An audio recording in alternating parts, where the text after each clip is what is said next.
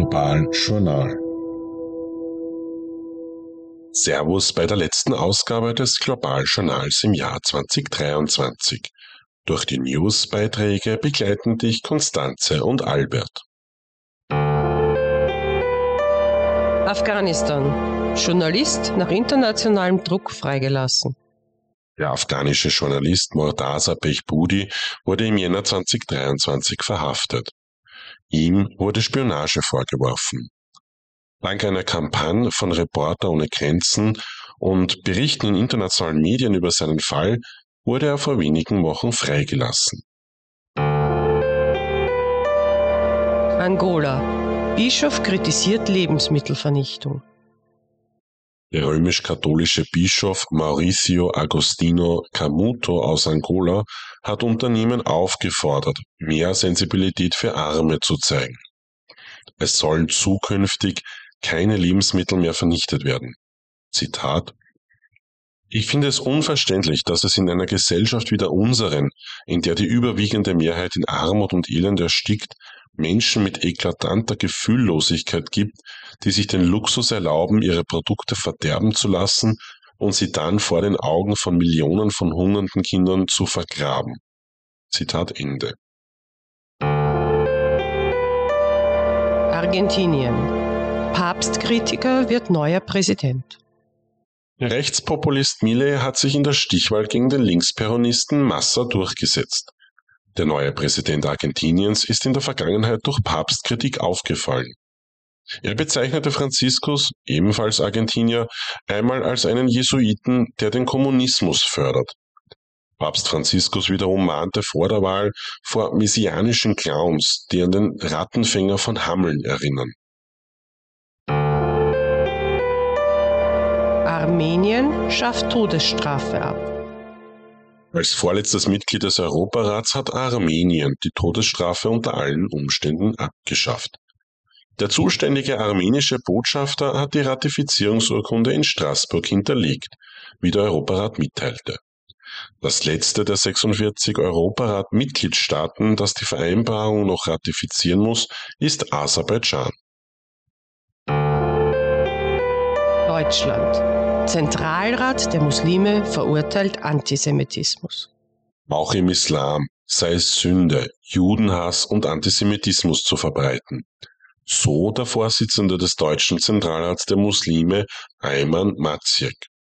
Jede Form von Menschenfeindlichkeit müsse bekämpft werden, so der Vorsitzende.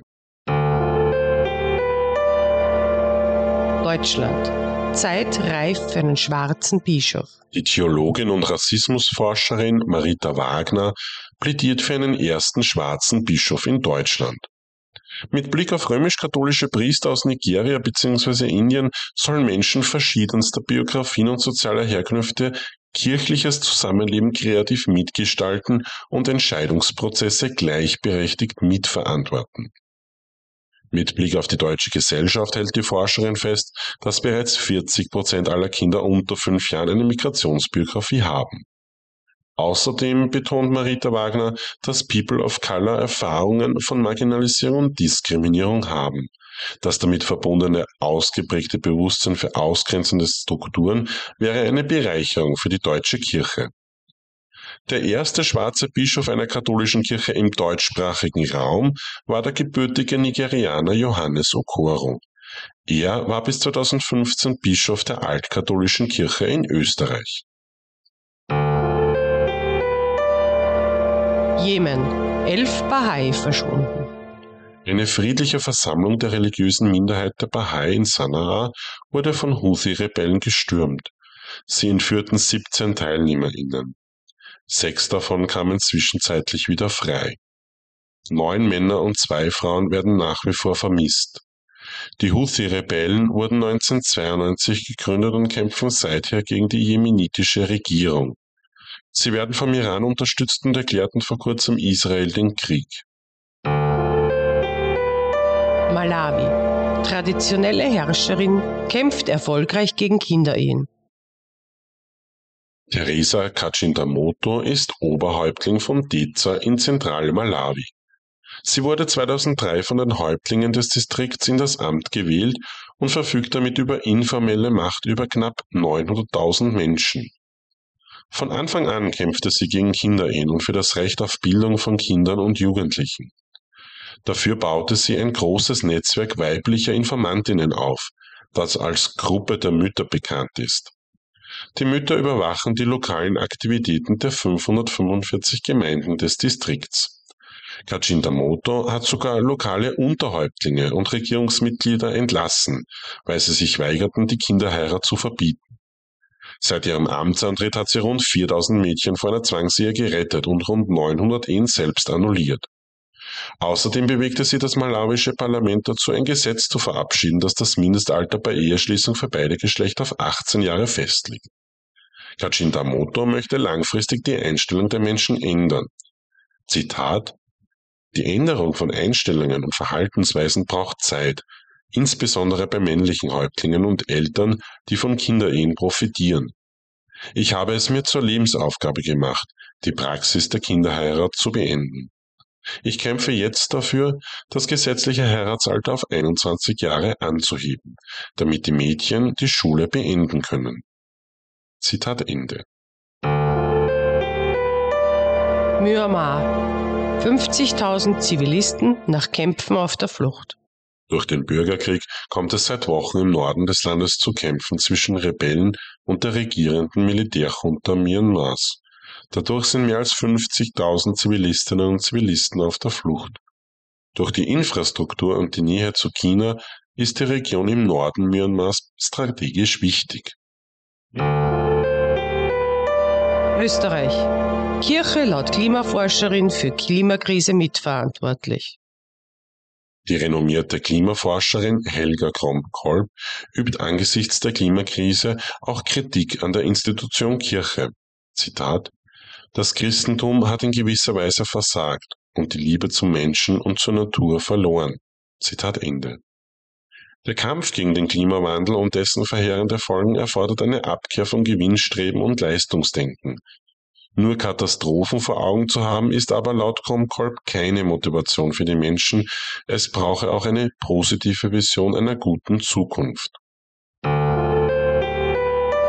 Republik Kongo. Erzbischof warnt vor Freimaurerei.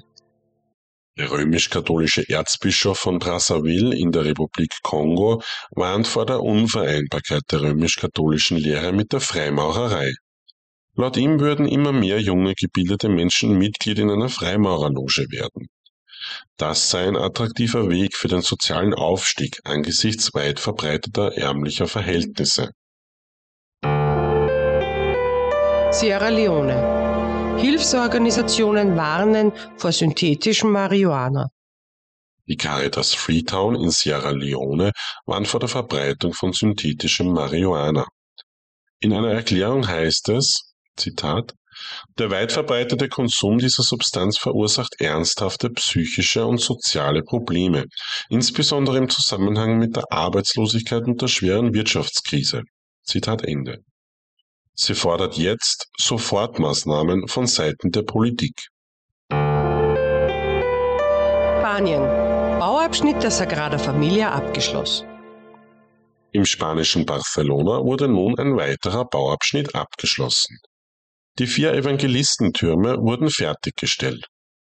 Die weltbekannte Kathedrale wurde von Antoni Gaudí entworfen.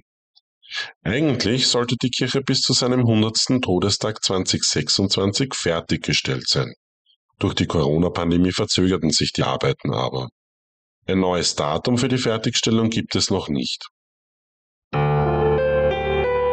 Sri Lanka. US-Behörde fordert Regierung zum Schutz der Religionsfreiheit auf.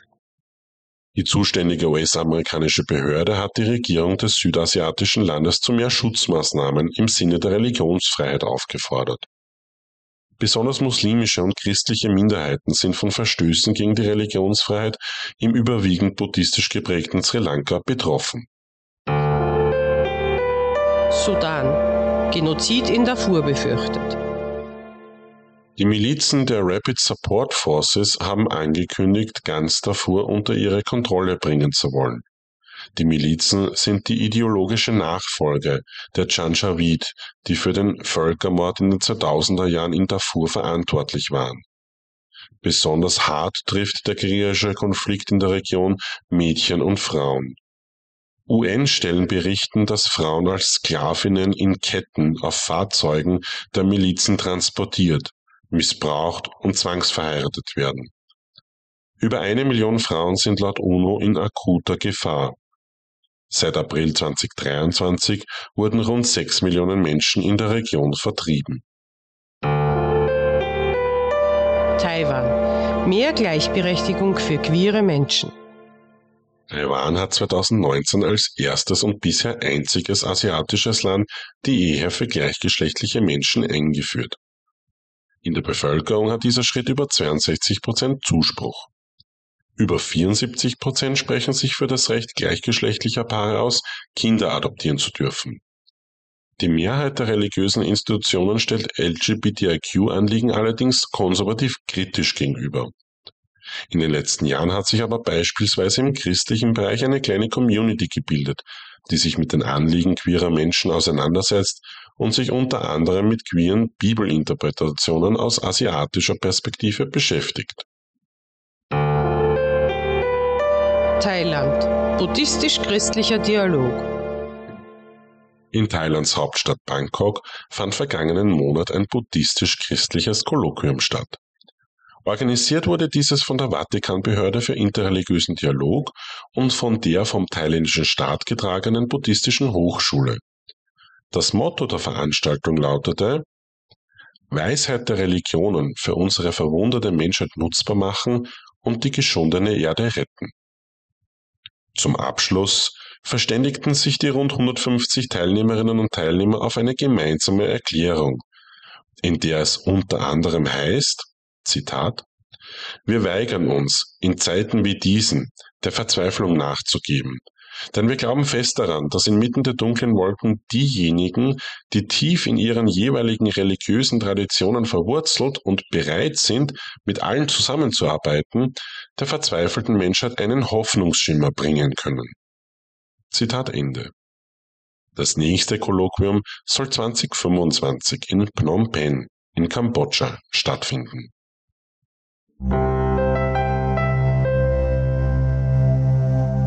Wir sind nun am Ende unseres News Updates.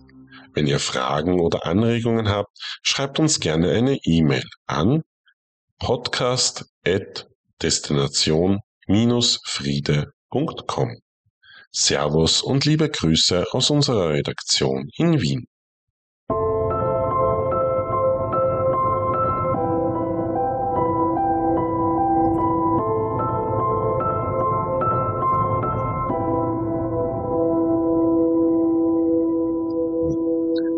Destination Friede